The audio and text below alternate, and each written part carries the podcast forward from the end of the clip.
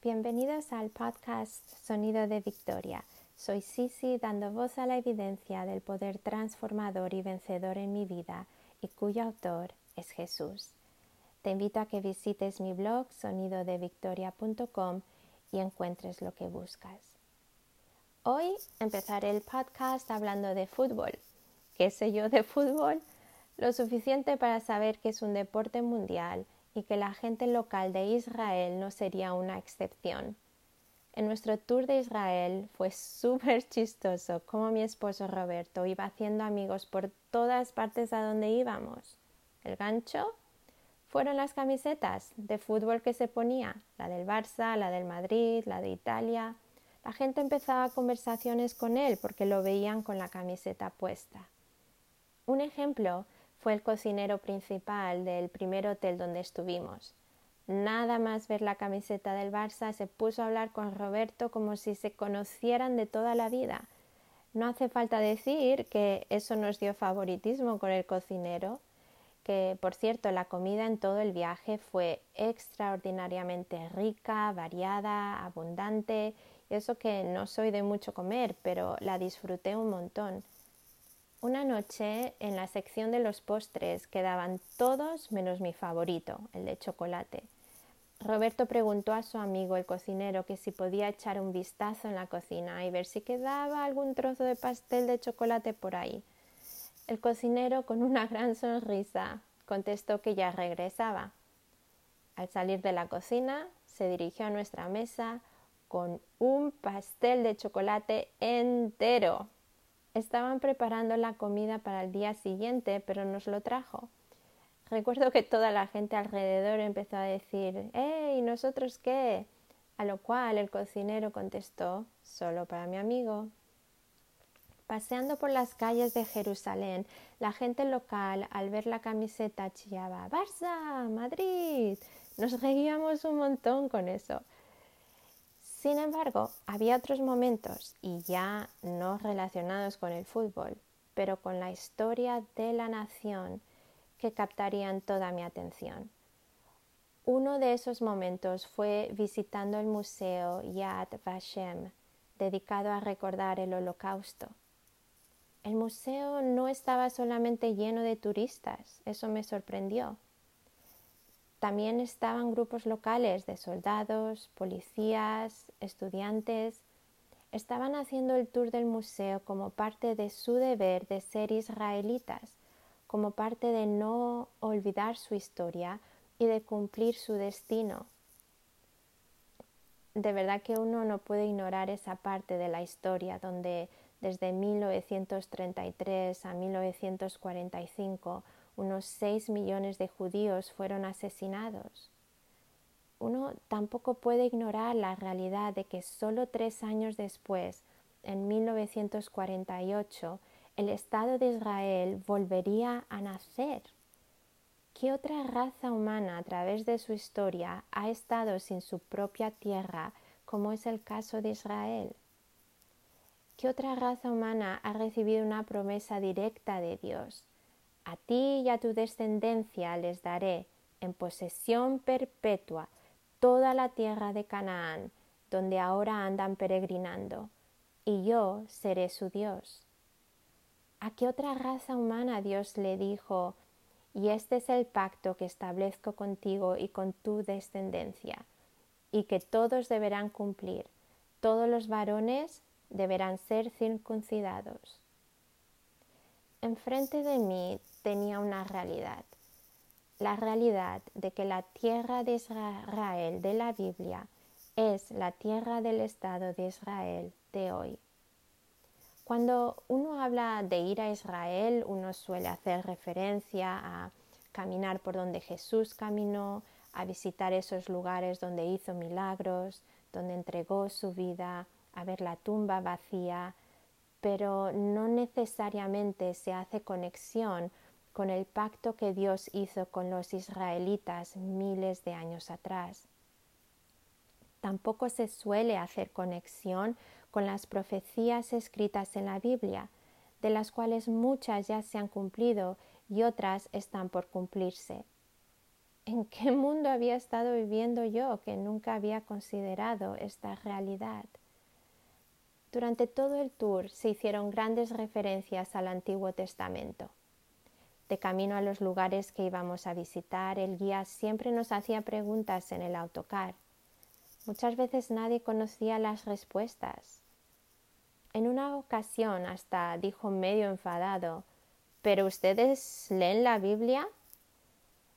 Para lo que a mí era aburrido, páginas y páginas de nombres que no podía ni pronunciar, de genealogías, de reyes de Israel, de batallas y luchas, de conceptos que no entendía y que había escogido ignorar, esas páginas eran y son historia para la nación de Israel y descubrimientos arqueológicos recientes siguen revelando la veracidad de esas páginas. Un ejemplo, mientras que en las escuelas de Estados Unidos los niños aprenden los nombres de los 45 presidentes, en Israel aprenden los nombres de todos los reyes nombrados en las escrituras. Mientras uno tiende a pensar en el árbol genealógico de una familia en específico, la Israel actual todavía se identifica dentro de una de las doce tribus de Israel que leemos en el Antiguo Testamento.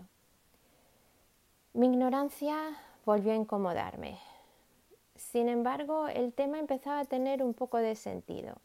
Si quiero aprender matemáticas, acudo a un libro de matemáticas. Si quiero aprender a cocinar, recurro a un libro de cocina. Bueno, pues si quiero entender las cosas que Jesús decía y hacía, debo ir a las páginas que contienen la evidencia de cómo empezó todo, las páginas de las escrituras hebreas el Antiguo Testamento. Debo entender la cultura judía. Jesús no era ni español, ni americano, ni chino. Jesús nació y creció como judío. Incluso las parábolas que usó eran dentro de un contexto judío. Y así fue como empezó mi recorrido de uno más uno igual a uno. El Antiguo Testamento y el Nuevo Testamento son un solo libro. Ambos se completan, ambos dependen del otro porque están conectados. ¿Y qué mejor ejemplo para explicar esa conexión que la celebración de la Pascua? Conectemos el Antiguo y el Nuevo Testamento para poder entender mejor el significado de lo que Jesús hizo por nosotros y por qué se le llama el Cordero de Dios. La mayoría de nosotros sabe del momento cuando Jesús cenó con sus discípulos antes de ser arrestado, porque fue la noche que se identifica con la comunión, cuando Él dio el pan y el vino a sus discípulos. Desafortunadamente, uno pasa por alto que Jesús estaba celebrando la fiesta de la Pascua, una de las tres fiestas donde Dios dijo al pueblo judío que subiera a Jerusalén. A ver, a ver, un momento. Hoy, hoy mismo, estamos celebrando la Pascua, evento que tiene que ver con la muerte y resurrección de Jesús. ¿Cómo es que Jesús estaba celebrando la Pascua? Él todavía no había ido a la cruz. ¿Qué Pascua estaba Jesús celebrando? Tenemos que ir a las páginas del Antiguo Testamento para verlo. Se trataba de la Pascua de Dios, una fiesta en honor a Él. Seguro que conoces el contexto de la escena. Se trata del tiempo de Moisés en el libro de Éxodo. Dios envía a Moisés al faraón porque quiere liberar a su pueblo. Lleva más de 400 años en esclavitud. Dios había hecho a Abraham la promesa de entregarle a él y a su descendencia la tierra prometida, Israel. Eso significaba que los israelitas no podían seguir en esclavitud y no podían seguir viviendo en Egipto. Ya sabe los eventos que tienen lugar. El faraón no está interesado en que los israelitas se vayan, necesita su mano de obra para mantener su poder Así que Dios envía nueve plagas y el faraón sigue igual de terco que al principio. Dios está a punto de cerrar el caso enviando una última plaga, distinta a las demás, y que requiere instrucciones muy, pero que muy específicas, que el pueblo de Israel debe seguir al pie de la letra. Es lo único que los librará de la última plaga, la muerte de los primogénitos para ejecutar sentencia en contra de todos los dioses de Egipto. ¿Cuáles son las instrucciones? Tomar un cordero por cada familia y sacrificarlo. El cordero tiene que ser sin defecto. Tomar un poco de sangre y untarla en los dos postes y en el dintel de la puerta de la casa donde coman el cordero para señalarla de manera de que al ver la sangre Dios pase de largo y la plaga destructora no toque al pueblo de Israel. Comer la carne esa misma noche, asada en el fuego, sin romperle ni un hueso, acompañada de hierbas amargas y pan sin levadura. No dejar nada, comer deprisa, no salir de su casa hasta la mañana siguiente. Leemos en Éxodo 12 que Moisés dijo al pueblo, Obedezcan estas instrucciones, será un estatuto perpetuo para ustedes y para sus hijos. Cuando entren en la tierra que el Señor ha prometido darles, seguirán celebrando esta ceremonia. Y cuando sus hijos les pregunten ¿qué significa esta ceremonia? les responderán Este sacrificio es la Pascua del Señor que en Egipto pasó de largo por las casas israelitas. Hirió de muerte a los egipcios, pero a nuestras familias les salvó la vida. Miles de años después, vemos en el Nuevo Testamento que Jesús no solamente está siguiendo las instrucciones de celebrar la Pascua de Dios, pero al mismo tiempo provee una nueva instrucción en Lucas 22 leemos, Cuando llegó el día de la fiesta de los panes sin levadura, en que debía sacrificarse el cordero de la Pascua, Jesús envió a Pedro y a Juan, diciéndoles, Vayan a hacer los preparativos para que comamos la Pascua.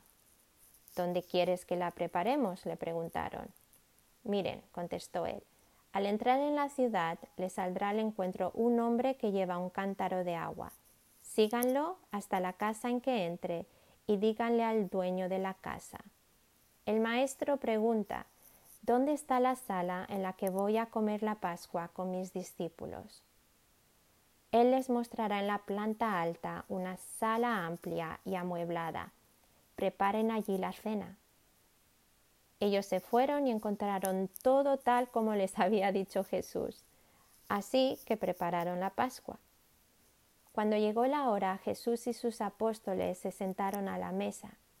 Entonces les dijo, He tenido muchísimos deseos de comer esta Pascua con ustedes antes de padecer, pues les digo que no volveré a comerla hasta que tenga su pleno cumplimiento en el reino de Dios. También tomó pan y después de dar gracias, lo partió, se lo dio a ellos y dijo, este pan es mi cuerpo, entregado por ustedes. Hagan esto en memoria de mí. De la misma manera tomó la copa después de la cena y dijo, Esta copa es el nuevo pacto en mi sangre que es derramada por ustedes. Wow.